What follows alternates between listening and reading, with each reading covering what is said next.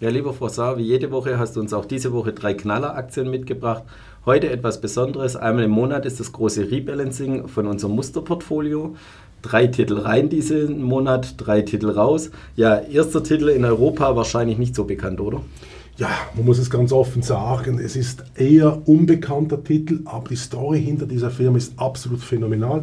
Zuerst Marktkapitalisierung 89 Milliarden US-Dollar, das ist eine gigantische Größe, auch für europäische Werte. Und wie heißt der Titel und was machen die genau? Also der Titel heißt Kaila Tenco. Das ist eine Firma, die spezialisiert für die Analyse innerhalb der Softwareproduktion und der Herstellung von Wafers und sonstigen Geräten. Also weiträumig oder Geräte für die Chipindustrie oder vorgelagert? Vorgelagert für die Chipindustrie, ist eine Kontrollfunktion innerhalb der Produktion der Chipindustrie. Natürlich ein Sektor, der extrem gut läuft. Und das ist spannend, weil Karl Tenko ist der absolute Weltmarktleader in diesem Bereich. Du sagtest Weltmarktleader. Gibt es vergleichbare Unternehmen, die vielleicht auch etwas bekannter sind in Europa? Eher gesagt nein, weil Karl Tenker direkt in der Produktion hineingeht. Und das macht sie relativ spannend, dieses Unternehmen, weil ja immer wie mehr Firmen Produktionen herstellen für genau diese Art von Produkten. Ja, und Chipindustrie letztes Jahr natürlich sensationell gelaufen, dieses Jahr auch. Du schaust aber auch die Kennzahlen immer etwas genauer an. Welche Zahlen sind dir insbesondere ins Auge gesprungen? Also wir müssen ganz offen sagen, das ist wieder eine perfekte Aktienschema der David-Schere. Warum? Weil hier auch die Dividende extrem hoch ansteigt. Kommen wir zu den Zahlen. Umsatz lag im 2021 bei 6,9 Milliarden US-Dollar und sollte raufgehen auf 12,09 im Jahre 2026. Viel spannender in meinen Augen ist eine andere Zahl, die Umsatzrendite, die steigt an von 39,1% auf 42,1% und das heißt, das EBIT geht rauf von 2,7 Milliarden auf satte 5,09 Milliarden im Jahre 2026. Und der dritte Teil der David-Schere auch erreicht? Gibt es Dividende? Und wenn ja, Steigt sie oder in welcher Höhe? Sie explodiert schon fast, nämlich von 3,6 US-Dollar im 2021 auf 6,624 im 2026. Das ist relativ viel für einen Wachstumswert, der sich so stark um die Aktionäre kümmert und da diese Ausschüttung überhaupt hinkriegt. Ja, und wir sagten schon, die Chipwerte insgesamt gut gelaufen, dann die Gerätehersteller dafür auch schon. Du schaust auch immer die Performance an. Wie, wie lief die Aktie? Die lief überragend. Plus 72,4 versus 22,7 für den Index. Über fünf Jahre ist es noch viel verrückter. Plus 515,2 versus 90,1 Prozent für den Index. Und bei diesen Zahlen sind immer noch auch die Dividende inkludiert. Ja, und wir, wenn wir die Chancen anschauen, schauen wir auch immer gern die Risiken an. Gibt es hier in der Branche Risiken oder überhaupt Risiken auch bei der Firma, die du siehst? Es ist immer diese politische Komponente, sage ich immer, ob es Probleme gibt zwischen Amerika und China, zwischen China und Taiwan. Das sind die ganz großen Probleme, die das Unternehmen haben könnte. Momentan sieht es auf der politischen Seite einiges ruhiger aus. Das heißt auch konkret, dass wir über übervolle Auftragsbücher werden sehen in den nächsten drei bis vier Jahren. Darum ist diese Aktie perfekt ins Konzept der David-Schere. Ja, und ein Thema auch immer die Zinssituation und auch die Wirtschaftssituation in den USA. Ist sie da besonders anfällig aus deiner Sicht? Ich sage es dir ganz offen, wenn du eine hohe Umsatzrendite hast von aktuell über 40 Prozent, dann macht die Zinssituation eigentlich nicht so viel aus. Interessant, was wir in den letzten zwei, drei Tagen gesehen es gibt zuerst die Gerüchte, dass in Amerika sogar noch die Zinsen erhöht werden und nicht reduziert werden. Das ist vielleicht eine kleine Problematik, die wir sehen werden in den nächsten sechs bis neun Monaten. Aber was wichtig ist bei diesem Titel, die Umsatzrendite ist explosionsartig, geht sie nach oben, plus das Unternehmen ist die absolute Weltnummer 1 und das macht diesen Titel eigentlich krisenfest. Ja, wir werden sie ins Musterportfolio aufnehmen und sie auch weiter verfolgen. Wir kommen zum zweiten Titel, auch ein neuer Titel, der ins Musterportfolio kommt. Wenn ich es richtig gesehen habe, gehen wir nach Kanada. Richtig, das ist erstmals, dass wir einen kanadischen Titel reinnehmen und der ist absolut spektakulär, heißt Dollarama, ist von der Größenordnung nicht so groß wie Carla Tenko, aber mit 28,81 Milliarden kanadischen Dollar relativ groß. Die Story ist eigentlich absolut faszinierend. Warum? Dollarama, warum heißt die Dollarama, diese Firma? Ganz einfach, man kann diese Läden nur äh, Produkte kaufen, nicht höher als ein Dollar angeschrieben sind. Das ist relativ spannend, das heißt, es ist relativ viel Umschlag, aber was entscheidend ist bei diesem Unternehmen, die Umsatzrendite ist absolut phänomenal für einen sogenannten Retailer. Ja, ich glaube, in Europa oder in Deutschland gibt es auch sowas ähnliches, so ein Euro-Shops. Was machen die in Kanada besser oder was ist der Unterschied vielleicht auch zu europäischen Firmen? Also ganz offen gesagt, die Umsatzrendite ist massiv höher wie die europäischen Firmen. Der Umsatz steigt kontinuierlich an und sie können jedes Jahr neue Läden aufmachen. Das ist eine kontinuierliche Erfolgsstory, aber sie gehen nicht groß ins Ausland. Das macht mir relativ gut, finde ich. Das heißt, wir haben in dem Sinn kennt das Unternehmen seinen Markt relativ sehr gut und kann dann jetzt erstmals seit drei, vier Jahren seine Marktmacht voll ausspielen. Ja, und du schaust die Kennzahlen auch immer genau an. Was ist so besonders an dem Unternehmen? Also, wir kommen zu den Zahlen. 4 Milliarden kanadische Dollar im 2021 sollte raufgehen auf 6,668 Milliarden kanadische Dollar. Die Umsatzrendite steigt von 21,36% auf 23,99% und das heißt, das EBIT steigt von 861 Millionen kanadischen Dollar auf 1,6 Milliarden kanadische Dollar im Jahre 2026. Ja, und Performance natürlich auch wichtig.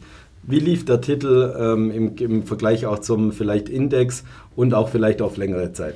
Also zuerst einmal äh, über die letzten, sagen wir, zwölf Monate plus 29,7 versus 4,7 von den Index und über fünf Jahre plus 189,5 versus 57,1 für den Index. Das ist eine absolute Sensation. Ja, und was ist das Risiko? Ist ja eher so, vielleicht wenn die Wirtschaft ähm, relativ schwach ist oder auch weiter runterkommt, wahrscheinlich eher, dass es mehr Umsatz gibt. Also gerade in, in umgekehrter Richtung, oder sehe ich das falsch? Du siehst das vollkommen richtig. Das ist genau die Aktie, die man jetzt muss spielen, wenn die Wirtschaft langsam nach unten geht. Und ich gehe davon aus, dass Solarama der große Profiteur wird sein für diese ganzen Situationen. Ja, und du sagtest schon, sehr fokussiert auf Kanada. Gibt es da auch Überlegungen, in die USA zu gehen oder gibt es da schon die gleiche Firma oder ähnliche Firma und es macht wenig Sinn zu expandieren? Also ich kenne in Amerika keine Firma, die so konsequent dieses Modell anwendet und Kanada ist ein Riesenland dort und es ist ja auch die Umsatzzahlen, die steigen relativ schnell an. Das sieht man sonst bei Walmart auch nicht. Amerika ist ja der große Player in Amerika ist Walmart, natürlich auf einem höheren Preissegment, aber Dollarama hat eine ganz klare Strategie und das gefällt mir und dann passt sie optimal in dieses Davi-Konzept und das, was du noch vergessen hast, die Dividende, die steigt an von 0,18 kanadischen Dollar auf 0,28, das ist relativ viel, das ist fast über 70 Prozent innerhalb von fünf Jahren, das ist relativ gut. Und wenn man das anschaut, mit der Umsatzrendite, die 23,99% sein sollte im Jahre 2026, dann hast du eine optimale Aktie. Das heißt sogar dreifache David-Share in dem Fall. Perfekt. Und ich glaube, wir haben, was ganz wichtig ist, auch bei dieser David-Share, wir müssen konsequent daran schaffen, weil ich glaube, es ist sehr wichtig, warum wir auch einen Titel jetzt auch rausgenommen haben unserem Konzept, das ist die West Pharmaceuticals. Warum? Weil hier die Umsatzrendite nicht mehr ansteigt und das heißt für mich ein Zeichen, dass das Unternehmen nicht mehr derart konkurrenzfähig ist wie in der Vergangenheit. Ja, man kommt am Schluss auch noch zu den drei Titeln, die wir rausgenommen haben. Wir haben aber noch einen dritten Titel, den wir neu aufgenommen haben. Wahrscheinlich oder aus meiner Sicht der bekannteste von den drei Titeln, die wir heute besprechen. Ja, welcher Titel ist es? Es ist KKR, das ist Private Equity pur. Man muss einfach sagen, das ist eine absolute Top-Aktie, Marktkapitalisierung von fast 85 Milliarden US-Dollar und die Zahlen, die sprechen eigentlich für das Unternehmen, ja, absolut fabulöse Zahlen kommen da rein. Umsatz lag im 2020 bei 2,12 Milliarden US-Dollar und sollte 20. Was mich überrascht, ist das EBIT, das steigt an von 2,04 Milliarden US-Dollar auf 7,25 und der Gewinn pro Aktie geht rauf von 3,37 auf 4,76. Ja, und du sagtest schon, Private Equity, anders gesagt klassischer Hedgefonds kaufen Unternehmen auf oder beteiligen sie, restrukturieren sie und bringen sie an die Börse oder verkaufen sie wieder. Gibt es bekannte Namen, die Sie derzeit im Portfolio haben? Ja, es, gibt, es hat einen bekannten Namen der Schweiz gegeben, das ist Software One gewesen, haben sie verkauft im richtigen Moment, aber sonst sind sie in Europa nicht so aktiv, sie sind fokussiert auf Amerika und das macht relativ viel Sinn, weil wir ja sehen, dass die IPOs wieder relativ stark im Kommen sind in Amerika, weil ja die Zinssituation sich beruhigt hat und ich glaube, KKR ist natürlich ein absoluter Top-Name, den man haben muss, weil die Zahlen sind einfach überragend. Ja, glaube ich, das erste Mal seit Wochen, dass ich dich wahrscheinlich auch mal korrigieren darf. Sie sind in Deutschland tatsächlich sehr bekannt, da Sie Axel Springer äh, übernommen haben und, oder mehrheitlich übernommen haben und von der Börse genommen haben in den letzten Jahren. 2020, 2021 Richtig. meine ich.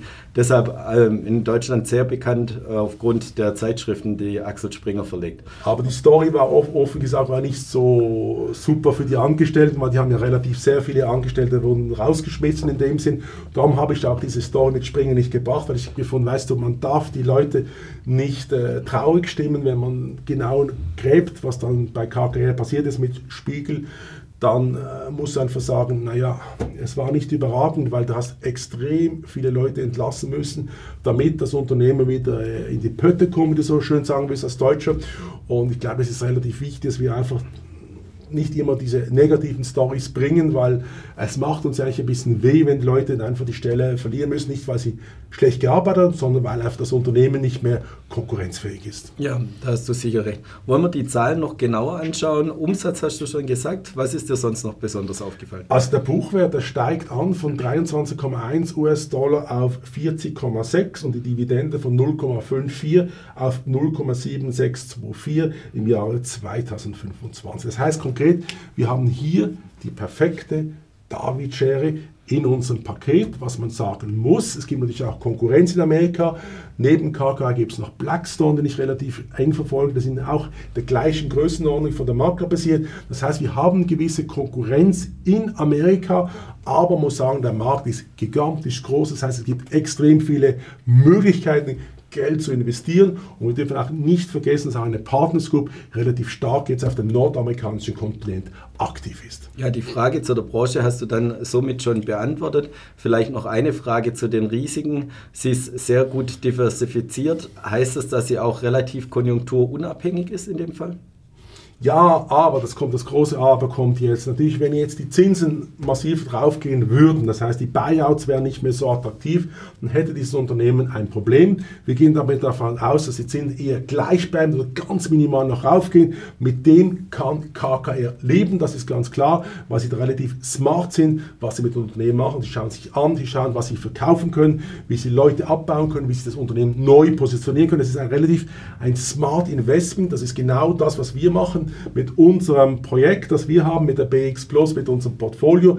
Wir schauen uns aus 40.000 Aktien die besten 22 an und sind natürlich knallhart im Fall von West Pharmaceuticals, dass wir dann die rausschmeißen, wenn wir sehen, es stimmt nicht mehr ganz, wie es in der Vergangenheit war. Ich glaube, es ist relativ wichtig, dass wir hier bei KKR den Fall haben, dass es Smart Investing ist. Das ist nicht einfach, man schaut sich einfach etwas an und kauft, sondern man schaut die Besten der Besten, um dann einzusteigen. Wie ist die Aktie gelaufen in den letzten Wochen, Monaten? Ich würde sagen, absolut fabulös. Plus 69 Prozent über 12 Monate wären 22,7 für den Index und 347,8 plus wären 90,1 für den ist über 5 Jahre. Das heißt, wir haben hier eine massive Outperformance mit diesem Titel gesehen. Ich glaube, dass in der Zukunft, dass dieses Papier relativ stark nach oben drehen wird. Ja, wir haben sie aufgenommen ins Musterportfolio, werden sie auch länger beobachten, die nächsten Wochen und sicher auch wieder hier in der Show haben.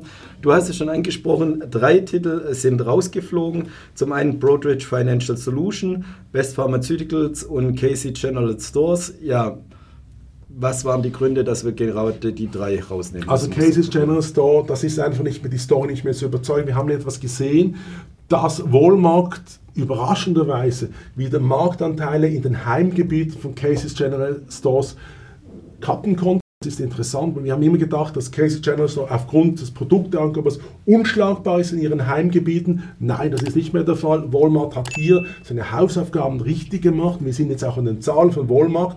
Im letzten Quartal ist jetzt vor kurzem publiziert worden. Ja, Walmart hat die Le Lektion gelernt und hat gesagt, wir müssen da besser werden. Das heißt, Cases General Store, wo relativ klein ist gegenüber einer Walmart, hat hier Marktanteile verloren. Und West Pharmaceuticals vielleicht noch ein paar Worte? Ganz kurz, das ist einfach, da hat die Umsatzrendite ist nach unten, nicht nach oben, weil bei unserem Modell, das ist der berühmte David-Schere, muss über fünf Jahre die Umsatzrendite wieder Umsatz nach oben gehen prozentual. Wenn das nicht der Fall ist, dann müssen wir rausgehen, weil wir sehen dann, dass das Unternehmen von unserer Strategie her nicht mehr diese Marktführerschaft hat, wie es in der Vergangenheit gehabt hat. Ja, herzlichen Dank, lieber Vosswahl, für die Ausführungen und dass du uns wieder drei Knalleraktien mitgebracht hast. Und liebe Zuschauerinnen und Zuschauer, schauen Sie wieder bei uns vorbei, wenn es heißt Morning Call hier bei der BX Swiss. Herzlichen Dank.